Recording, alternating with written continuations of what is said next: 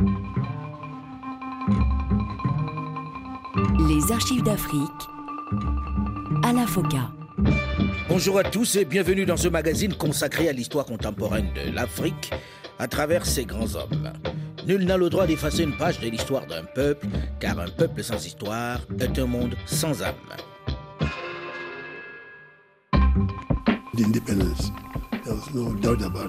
L'indépendance, c'est ce que nous voulions.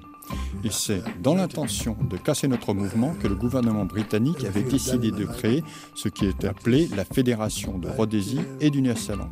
Une création contre laquelle ils vont lutter de toutes leurs forces, malgré les impressionnants moyens mis en œuvre par la Grande-Bretagne qui n'avait aucune intention de céder une parcelle de souveraineté dans cette région d'Afrique centrale où la minorité britannique qui s'y était installée possédait l'essentiel des terres et des richesses et maintenait les populations noires dans des corons sans droit réel. Pas question d'accepter la création de cette fédération. Cecil Rhodes est venu pour exploiter les ressources des Rhodésies du Sud et du Nord. Il s'est octroyé le droit de distribuer différentes régions de Rhodésie du Sud et de Rhodésie du Nord à un certain nombre de personnes, des hommes d'affaires blancs qui voulaient travailler avec lui. Il leur a donné ces régions contre de l'argent. Il a tout simplement vendu ces territoires comme s'ils lui appartenaient. Presque toute la population noire de la Rhodésie du Sud, heureusement devenue le Zimbabwe aujourd'hui, ont été tout bonnement expulsés des régions où ils habitaient. Ils ont été expulsés vers des zones désertiques ou vers des zones montagneuses où la vie était très difficile. Cecil Road est à l'origine du processus de destruction du Zimbabwe. Cela ne fait aucun doute. Suite de notre série d'archives d'Afrique spéciale Kenneth Kaunda, celui que l'on a baptisé du nom de Keke, ou de père de l'indépendance de la Zambie.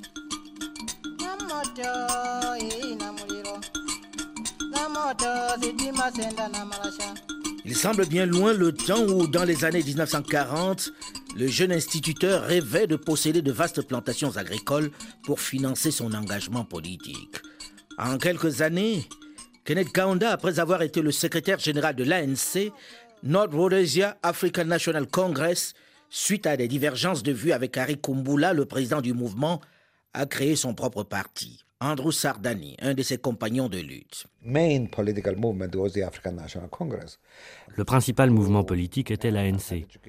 Le chef de ce mouvement à l'époque était Harin Kumbula, qui avait un diplôme du London School of Economics et qui était revenu pour diriger ce parti. Mais Nkumbula était originaire des régions du Sud, alors que le mouvement était actif surtout dans la population Bemba. Des gens comme Kenneth Kaunda ou Simon Kapwepwe, qui dirigeaient les provinces du Nord, étaient très actifs et avaient su établir une forte influence des gens du Nord dans le parti. Petit à petit, ils sont arrivés en ville et Kaunda est devenu secrétaire général de l'ANC. C'est alors qu'une friction est survenue entre Kenneth Kaunda et ses lieutenants face à Harin Kumbula. Harin Kumbula était vraiment un homme bien, mais ce n'était certainement pas un révolutionnaire. Il était plus enclin à ce que les choses changent doucement par rapport à la majorité des leaders des mouvements indépendantistes. Kenneth Kaunda a donc quitté le Congrès national africain pour créer le Congrès national africain de Zambie, le ZANC, qui est devenu le véritable mouvement nationaliste du pays. En quelques mois, le ZANC avait réussi à s'imposer comme principal mouvement dans la région des mines de cuivre, ce qui avait son importance, car c'est là que se trouvaient les Noirs les plus instruits et les mieux payés du pays. Ainsi, une fois implanté dans la région du cuivre, le ZANC est devenu un grand parti politique au détriment de l'ANC.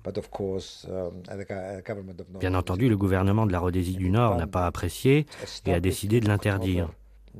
Il avait été fondé en octobre 1958 et en mars 1959 il était interdit. Cela vous montre à quelle vitesse il avait réussi à mobiliser le pays.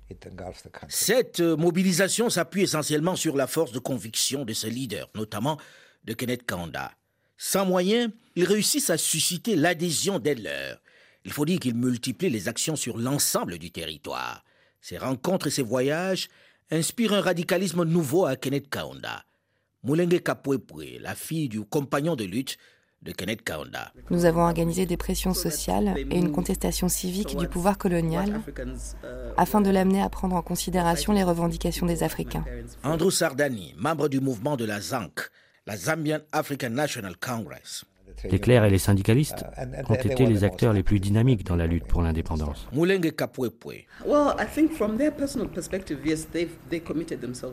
La nouvelle élite intellectuelle africaine était dévouée à la cause de l'indépendance mais elle avait été précédée par des organisations syndicales constituées dans les mines de cuivre. Ces syndicats avaient commencé à introduire les notions de combat pour les droits des Africains et ils avaient compris qu'ils pouvaient se battre et acquérir certaines positions. En 1958, il y a eu quelques émeutes sanglantes qui ont fait comprendre aux administrateurs coloniaux qu'ils avaient intérêt à tenir compte des revendications des Africains.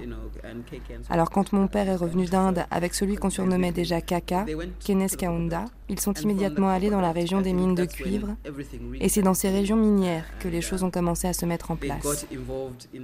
Ils se sont impliqués dans le mouvement syndical qui était déjà bien structuré. Au fil du temps, ces mines s'étaient transformées en un véritable melting pot de différentes ethnies qui composaient la société de Rhodésie du Nord. Le besoin en ressources humaines y était tel que les autorités avaient constitué des groupes qui sillonnaient l'ensemble du pays pour recruter des travailleurs. Mais en même temps, ces embauches permettaient l'émergence de leaders syndicaux. C'est ensuite que l'ANC viendra apporter la dose requise d'émotion et d'énergie pour transformer ce qui était un syndicat local en un mouvement politique de plus grande ampleur. Il prit également le nom d'ANC parce que ces jeunes combattants étaient déjà inspirés par la lutte des Noirs en Afrique du Sud. À partir de là, la jonction était faite et un accord a été conclu pour élargir la cause. Le ton monte et les violences sont de plus en plus intenses. Londres durcit le ton. Roland Hill, officier colonial britannique en Rhodésie à cette période. Control And this is one of the problems, I suppose one can say, in colonial. You had a, a clash between law and order. Contrôlez-les, c'était la consigne de Londres.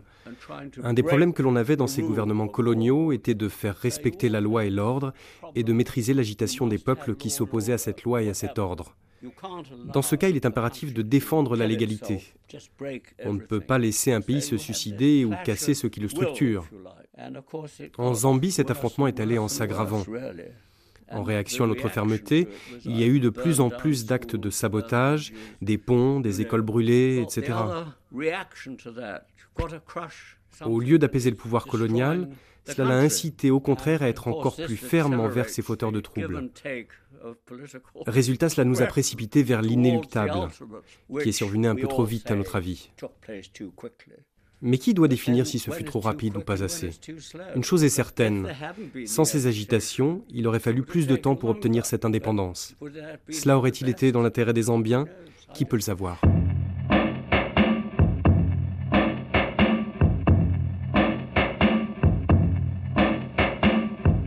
11 mars 1959. À la suite d'un mot d'ordre de boycott des élections, Kenneth Kaunda et tous ses camarades sont arrêtés, bannis et éparpillés en divers lieux.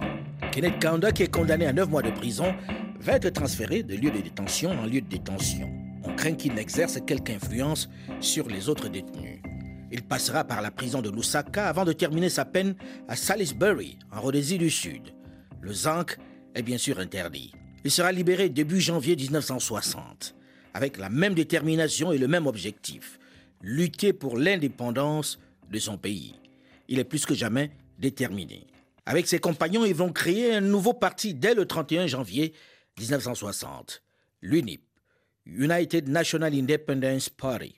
Sikatiwana, un des membres fondateurs de l'UNIP. C'est durant la conférence que nous avons décidé de régler une fois pour toutes la question de qui devait ou non diriger le parti. Nous avons enfermé Kapwepwe et Kaunda dans une chambre. Et nous leur avons dit, parlez-vous, on vous donne 30 minutes et revenez-nous avec une décision. Ils sont ressortis et Kapwepwe a déclaré que ce serait Kaunda qui serait président et que moi, je serais trésorier. Et ce serait une fonction importante car on a besoin d'avoir un fonds de guerre solide pour avoir un mouvement fort. Kenneth Kaunda? Nous étions un groupe extraordinaire, une équipe géniale, qui témoignait un immense respect à celui qu'ils avaient choisi comme chef. Et je peux dire en retour, moi aussi je respectais mes collègues.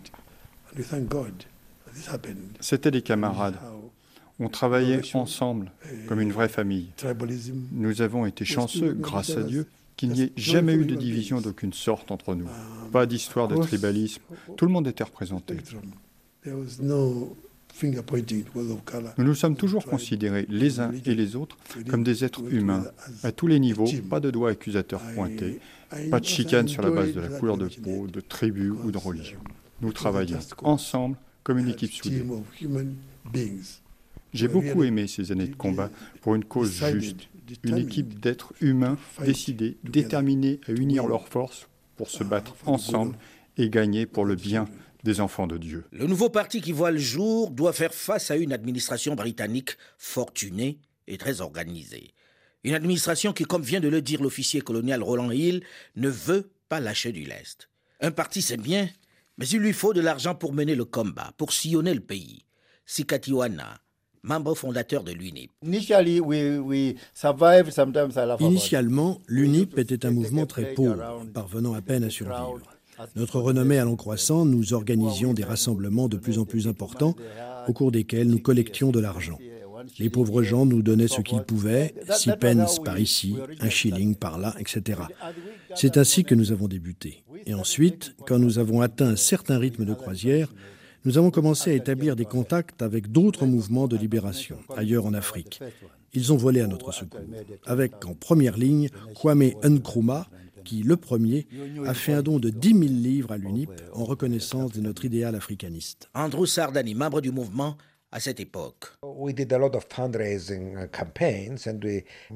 Nous avons mené de nombreuses campagnes de levée de fonds et nous avons pu réunir beaucoup d'argent. Ce sont surtout les mineurs qui donnaient. Nous leur vendions des certificats d'honneur, des portraits de Kenneth Kaunda, etc. Mais plus que tout, ce sont des fonds provenant de pays étrangers qui nous ont permis de tenir. Je pense notamment à toute l'aide de ces pays scandinaves qui ont été d'une immense générosité. Kenneth Kaunda et ses camarades Kapwepwe sont sous haute surveillance policière. Dans leur harangue, ils changent de ton. Je reconnais qu'il peut paraître étrange, en effet, au monde extérieur, que nous réclamions le démembrement de cette fédération, mais le fait même que le Parti national unifié pour l'indépendance que je dirige accepte comme membres les colons, euh, les Indiens, les Eurafricains, métis de noir et de blanc, montre bien que nous sommes sincères lorsque nous disons que nous voulons bâtir une société sans distinction de race contre la fourberie de Welensky, déclarant au monde entier qu'il y a association alors qu'en réalité, il n'y a que suprématie des Blancs.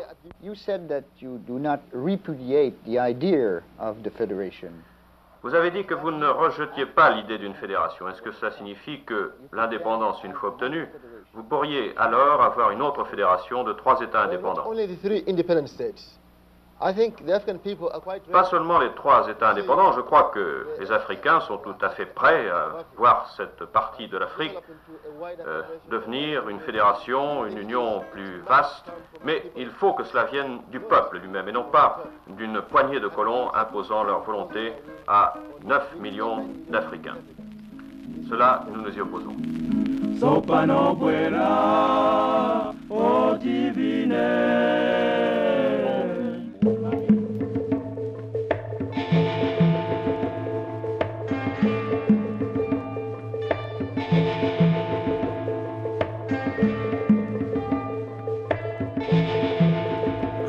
Kenneth Kaunda met de plus en plus en avant le métissage de son parti pour prouver qu'il ne s'agit pas de lutte contre les Blancs, mais pour l'égalité et l'indépendance.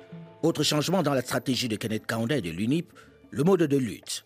Ils adoptent et s'inspirent des préceptes de la non-violence de Gandhi et de l'action positive de Kwame Nkrumah. Un homme, une voix.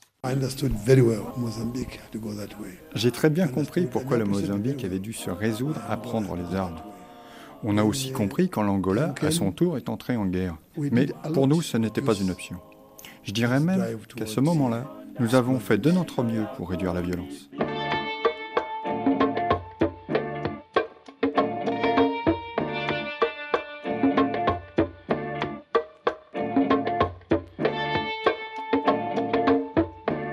Même si le leader Kenneth Kaunda prône désormais la non-violence, il a un peu plus de mal à faire adopter cette stratégie par ses militants. Sikadiwana, membre fondateur de l'UNIP. Il n'est pas vrai que nous étions un mouvement totalement pacifiste. À l'Assemblée générale de l'UNIP, en 1960, le débat fira sur la question de savoir si on devait devenir un mouvement entièrement non violent. C'est là que le leadership de Kaunda devait être reconnu. Il a très clairement spécifié Je ne vais pas être votre dirigeant si le recours à la violence devient notre stratégie. C'est à ce moment que nous nous sommes officiellement déclarés comme mouvement non violent. Mais à un moment donné, Kaunda lui-même a réalisé qu'on ne pouvait se contenter d'une seule stratégie de non-recours à la force. De nombreuses émeutes avaient lieu dans différents coins du pays. Des bureaux de police étaient brûlés. Et l'événement le plus violent a été la mort de cette jeune femme blanche à Ndola, qui fut brûlée vive dans sa voiture par un groupe de militants de l'UNI provenant d'un rassemblement. Les jeunes membres du parti considéraient que la violence était nécessaire, et ce pour faire comprendre aux Britanniques que la situation allait devenir de plus en plus intenable, à moins qu'ils ne se résolvent à quitter le pays.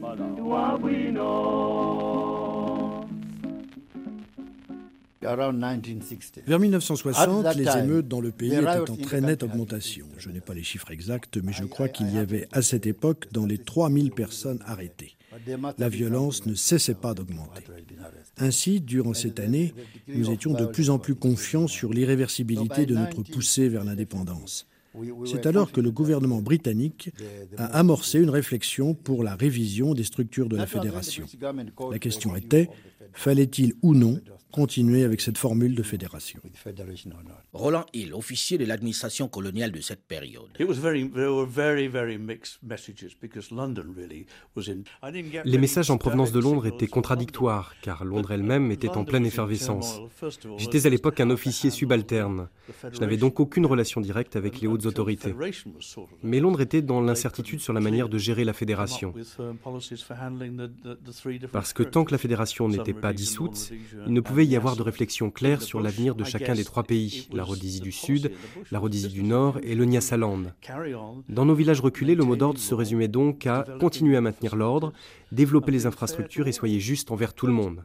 Une chose est certaine, il n'y avait aucune instruction concernant notre retrait, puisque de toute façon, on n'imaginait pas qu'il y aurait des retraits ou des départs massifs. En clair donc, l'instruction était bâtissez pour l'avenir, qu'importe ce qu'il nous réserve. Radio-Canada, 1962. Il faut bien ajouter à cela aussi pourquoi la Fédération a-t-elle peu de chances de survivre dans sa forme actuelle? C'est que les Noirs ont, somme toute, perdu confiance.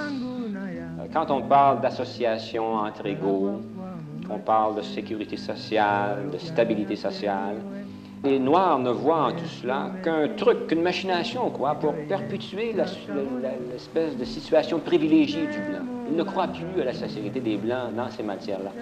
En d'autres termes, ils ne seront satisfaits que lorsque eux contrôleront la situation.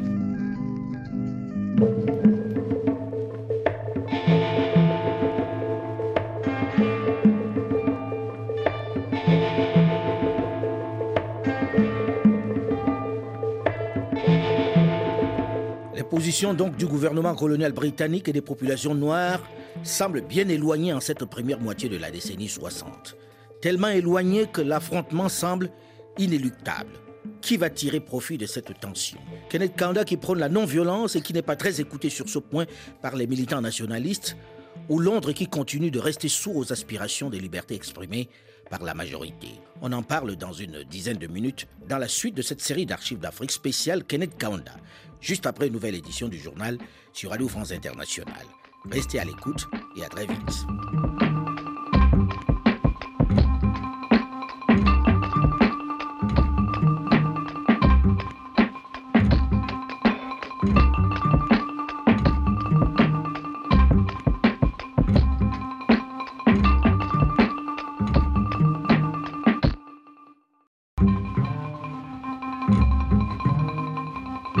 archives d'Afrique FOCA. Bonjour et bienvenue à tous ceux qui nous rejoignent seulement maintenant dans la seconde partie de ce magazine consacré à l'histoire contemporaine de l'Afrique à travers ses grands hommes.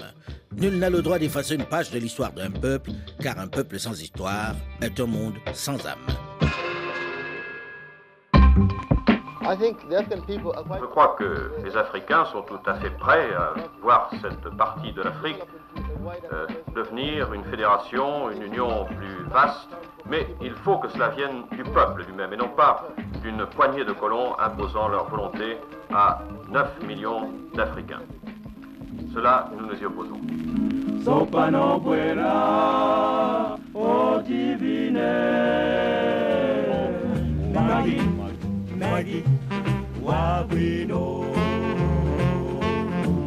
Il s'y oppose depuis 1953, date de la création de cette fédération.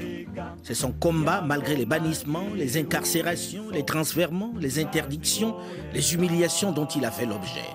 Et cette année 1962, nonobstant le principe de la non-violence qu'il prône désormais, les manifestations ponctuées d'affrontements se multiplient sur l'ensemble du territoire. Les populations noires, reléguées au second plan, en seconde zone, dépossédées des terres dont les corons sans âme ne côtoient jamais les quartiers cossus, où abondent les jardins plantés d'arbres et les somptueuses villas des Blancs, adhèrent massivement et très activement à la lutte de libération. La réponse tout aussi musclée de l'administration britannique ne contribue pas à apaiser les esprits.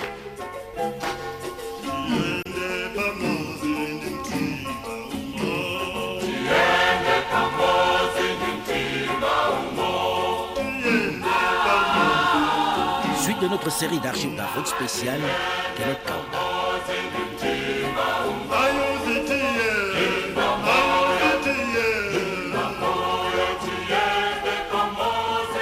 1960. Le gouvernement britannique, le gouvernement fédéral et les leaders noirs africains négocient une révision de la Constitution de 1952. Devant l'intransigeance des colons blancs de Rhodésie du Sud à ne pas vouloir partager le pouvoir, et pour protester contre l'état d'urgence, les mouvements nationalistes quittent la conférence. Si vous voulez comprendre pourquoi je demeure encore aujourd'hui résolument réfractaire à ce projet qu'avaient les Britanniques, imaginez ceci. L'homme devenu Premier ministre de cette fédération s'appelait Sir Godfrey Huggins.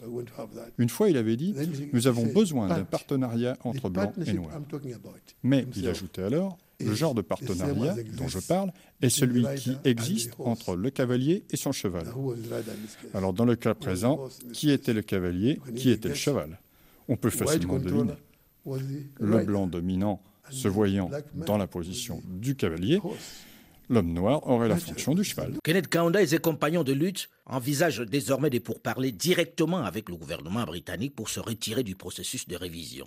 Kaunda a compris que ses interlocuteurs britanniques ne veulent rien lâcher. Ils ne veulent ni modifier la Constitution, ni renoncer à la fédération, ni accorder le droit de vote à la majorité de la population. La conférence constitutionnelle qui se tient à Londres le démontre très clairement.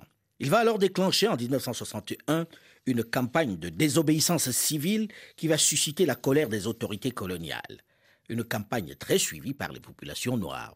Mais si Kaunda prêche la non-violence, les militants, eux, sont plus que jamais décidés à obtenir le changement. Alors le discours sur la non-violence, ils n'y adhèrent pas toujours. Ils ont un mot d'ordre unique, cha-cha-cha. Dans deux provinces, ils brûlent les écoles, détruisent les ponts. On va même compter quelques morts. Occasion rêvée pour le gouvernement qui va sévir avec sévérité contre l'UNIP de Kenneth Kaunda. Le leader nationaliste va user de la très grande estime dont il jouit pour calmer les ardeurs de ses militants. Le pire est évité de justesse.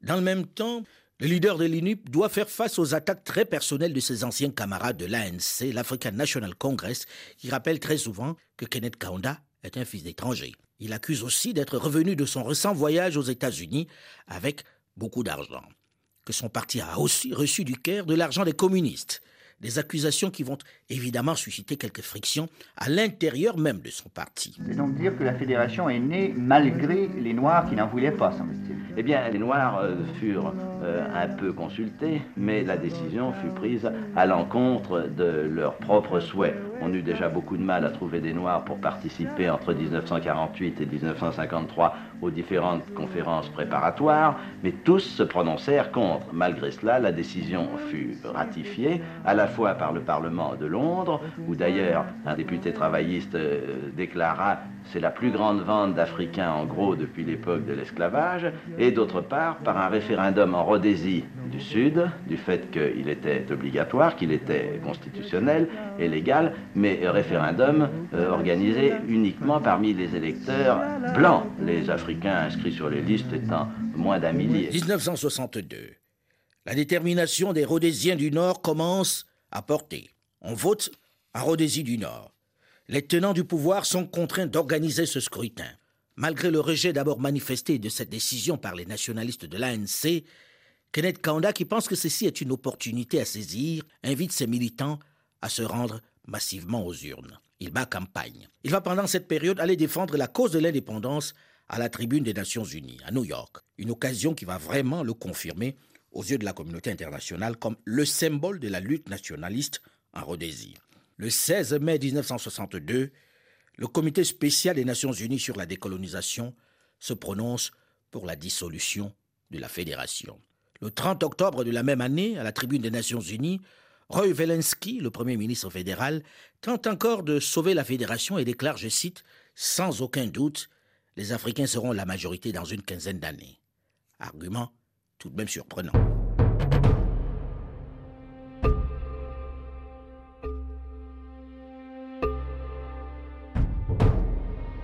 1962. La Fédération de Rhodésie traverse l'une des périodes les plus violentes de sa courte histoire. Les mouvements nationalistes sont plus que jamais décidés à montrer à l'administration coloniale leur détermination. Andrew Sardanis, militant nationaliste, compagnon de lutte de Kenneth Kaunda. Vers 1960, les émeutes dans le pays étaient en très nette augmentation. Je n'ai pas les chiffres exacts, mais je crois qu'il y avait à cette époque dans les 3000 personnes arrêtées la violence ne cessait pas d'augmenter. Ainsi, durant cette année, nous étions de plus en plus confiants sur l'irréversibilité de notre poussée vers l'indépendance. C'est alors que le gouvernement britannique a amorcé une réflexion pour la révision des structures de la fédération. La question était, fallait-il ou non continuer avec cette formule de fédération? Roland Hill, officier de l'administration coloniale britannique en poste à Lusaka à cette période.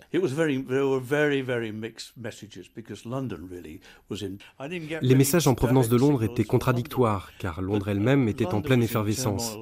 J'étais à l'époque un officier subalterne. Je n'avais donc aucune relation directe avec les hautes autorités. Mais Londres était dans l'incertitude sur la manière de gérer la fédération. Parce que tant que la fédération n'était pas dissoute, il ne pouvait y avoir de réflexion claire sur l'avenir de chacun des trois pays, la Rhodésie du Sud, la Rhodésie du Nord et le Nyasaland. Dans nos villages reculés, le mot d'ordre se résumait donc à continuer à maintenir l'ordre, développer les infrastructures et soyez juste envers tout le monde. Une chose est certaine, il n'y avait aucune instruction concernant notre retrait, puisque de toute façon, on n'imaginait pas qu'il y aurait des retraits ou des départs massifs. En clair donc, l'instruction était bâtissez pour l'avenir, qu'importe ce qui nous réserve. Ando Sardanis, membre militant de l'UNIP, le parti indépendantiste de Kenneth Kaunda.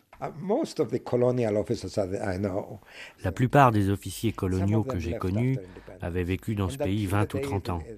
Certains ont quitté le pays au moment de l'indépendance et jusqu'au dernier jour de leur présence en Zambie, ils n'ont jamais vu les Noirs comme des êtres de droit. Ils les considéraient uniquement comme des autochtones, mâles ou femelles. C'est la pure vérité. Alors si vous appelez ça une ouverture d'esprit libéral, je ne sais pas ce que c'est le libéralisme.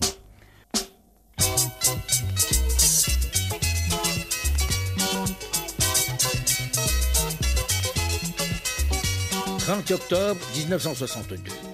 On vote en Rhodésie. Scrutin largement remporté par les nationalistes noirs. L'UNIP de Kenneth Kaunda obtient 14 sièges contre 7 pour l'ANC de Harry Kumbula. Les fédéralistes blancs de l'UFP, United Federal Party, partisans de Zelensky, obtiennent eux 15 sièges. Kaunda et Harry Kumbula comprennent qu'il faut s'entendre s'ils veulent prendre le pouvoir. Malgré leurs différends, ils sont obligés de se mettre ensemble, de créer une coalition. Kenneth Kaunda va parvenir à convaincre Harry Kumbula, le chef de l'ANC, qui au début se montre réticent à cette association. Le 28 décembre 1962, les deux partis concluent un accord. Ils forment alors un gouvernement de coalition pour réclamer l'indépendance de la Rhodésie du Nord. Kenneth Kaunda est nommé ministre du gouvernement local et du bien-être social. C'est donc de l'intérieur que Kenneth Kanda continue le combat contre la fédération.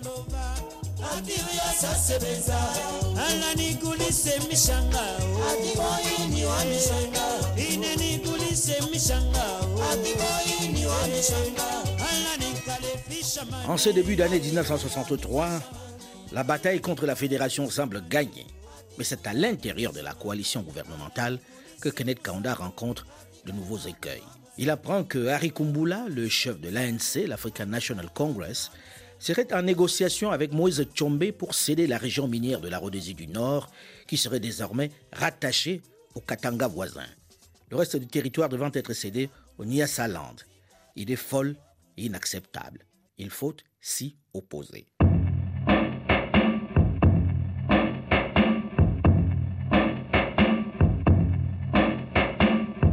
29 mars 1963, la Grande-Bretagne reconnaît le droit à la sécession de la Rhodésie du Nord, tout comme elle venait de le faire pour le Nyasaland.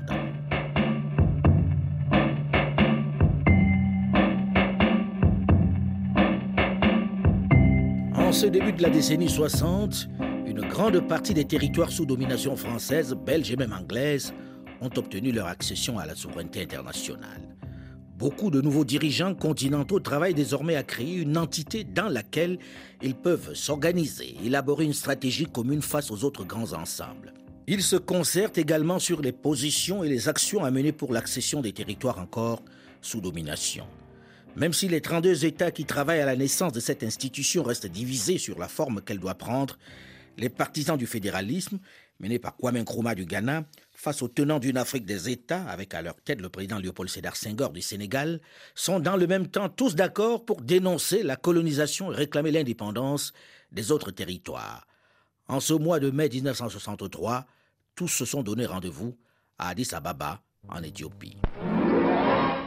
L'unité africaine, c'était le thème majeur de cette conférence des chefs d'État qui s'est tenue à Addis Abeba. 30 chefs d'État représentant 200 millions d'hommes réunis autour de l'empereur d'Éthiopie Haïlé Sélassié ont abordé les grands problèmes à l'échelle de leur continent, d'une organisation politique d'une part et de l'autre d'un marché commun. Dans ces assises des États africains, les délégués en général ont fait preuve de grande qualité de modération.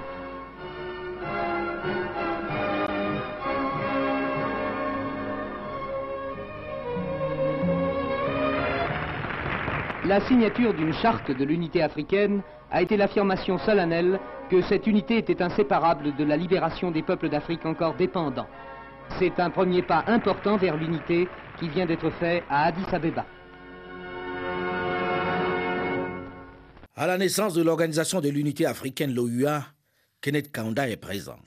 Et la question de la Rhodésie brûlante. Bonsoir mesdames, bonsoir messieurs. Au micro André Rougemont, Pierre-Yves Simonin et Jacques Matédoret. Aux soucis économiques et électoraux de M. Macmillan s'ajoutent aujourd'hui ceux que lui causent les derniers restes de l'Empire britannique. La Rhodésie du Nord, où depuis lundi, les incidents se multiplient dans la province orientale de l'Undazi, la police a dû intervenir à plusieurs reprises pour disperser des réunions politiques illégales. Mais l'Afrique, c'est aussi un continent qui vit dans l'attente du grand sommet panafricain qui doit avoir lieu du 22 au 25 mai prochain à Addis Abeba. Une attente qui est aussi une préparation active. Les efforts de rapprochement de ces derniers mois, notamment entre États de l'ancienne AOF et du Conseil de l'Entente, ainsi que la conférence d'Abidjan, sont autant de signes qui disent bien l'importance que les Africains accordent à cette conférence. Le 5 juillet 1963, la conférence de Victoria Falls, ultime tentative pour sauver la fédération, débouche sur un constat d'échec. Au Nyasaland, le nationaliste noir Hastings Kamuzumbanda Premier ministre du nouveau gouvernement autonome, refuse toute tentative de résurrection de la fédération et prépare son pays à accéder à l'indépendance.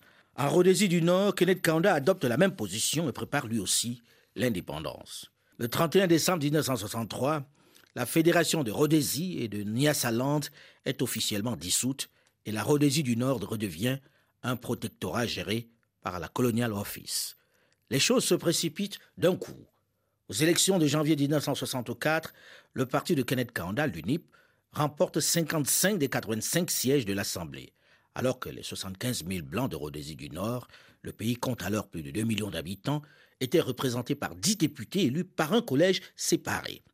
Mais avec cette large victoire, Kenneth Kaunda devient le premier ministre de la Rhodésie du Nord. Désormais, l'indépendance n'est plus qu'une question de date. Mais c'est une histoire a priori banale qui va plonger le pays dans une nouvelle effusion de sang. Elle est causée par la secte Lumpa, fondée par Alex Lenchina, dont le propre frère du président était un des fervents disciples. La secte va faire basculer le nord de la Zambie dans la dissidence.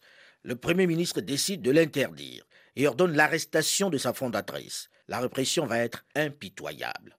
Près de 700 morts. Roland Hill. It was highly embarrassing because it was immediately before independence. La nouvelle administration africaine, qui considérait que la loi et l'ordre ne pouvaient pas être bafoués, n'a eu d'autre choix que de réprimer l'émeute de Lankina pour amener le calme. Si on analyse les origines du problème, on pourra dire que la responsabilité était partagée. Il y avait des gens qui estimaient que la législation du moment leur était défavorable et qu'il était de leur droit de la violer. Kaunda, qui était alors déjà Premier ministre, a dû se résoudre à démontrer que la loi et l'ordre devaient toujours régner. Les discussions pour les modalités de l'indépendance sont entreprises à Londres, à Lancaster House. On discute sur le processus de transfert des pouvoirs à une autorité noire élue. Mais les pourparlers piétinent. Sikatawina, membre de l'UNIP, le parti de Kenneth Kaunda. Le ministre des colonies, Yann MacLeod, futur ami de Kaunda, a compris le message en disant qu'il était temps de libérer la Zambie. Il a donc dit Je veux vous octroyer l'indépendance, mais je ne souhaite pas que vous suiviez le modèle du Kenya et de ses Mao Mao. Il faut dire que la révolte de Mao Mao face à l'accaparement des terres par les Blancs a fortement secoué l'empire colonial. À travers des actes de terrorisme, de sabotage, le mouvement des peuples Kikuyu a résisté à la répression de l'Empire britannique. Un modèle qui ne souhaitait absolument pas voir se répéter en Rhodésie du Nord. Les discussions de Lancaster se sont déroulées tout au long de deux sessions qui ont duré environ un mois. Les deux premières semaines, nous avons tourné en rond et c'est devenu assez agressif. Je crois que Kaunda avait choisi la mauvaise délégation. Il avait choisi de se faire accompagner de combattants pour la liberté. J'étais là, Simon Kapwepwe aussi, Mukomba Sparrow aussi, Moudia également, etc.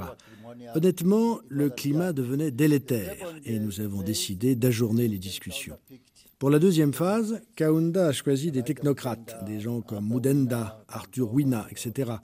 Et cette fois-ci, les échanges ont été plus apaisés. Les discussions ont donc commencé sérieusement. Il y avait d'un côté les représentants du gouvernement britannique, de l'autre notre délégation. Le secrétaire aux colonies a ouvert la session.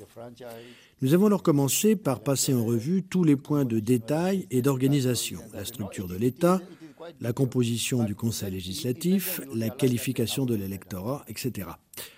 On s'est très vite rendu compte des positions des uns et des autres c'est le premier pays d'Afrique que le gouvernement britannique a déclaré laisser accéder à l'indépendance avec Kenneth Kaunda à sa tête.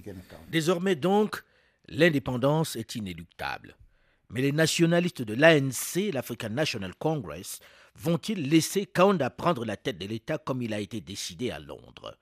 Et les nationalistes blancs soutenus par la Rhodésie du Sud accepteront-ils de voir ce voisin au relent panafricaniste s'installer à leur porte Kenneth Kaunda aura-t-il les coulées franches pour conduire cet État qui contrarie les projets des nationalistes blancs de reproduire en Afrique de l'Est le modèle sud-africain? Vont-ils accepter de laisser les riches réserves du cuivre de Copperbelt passer aux mains des Noirs soupçonnés d'être soutenus par l'Union soviétique? Un péché capital pour les Occidentaux dans cette période de guerre froide.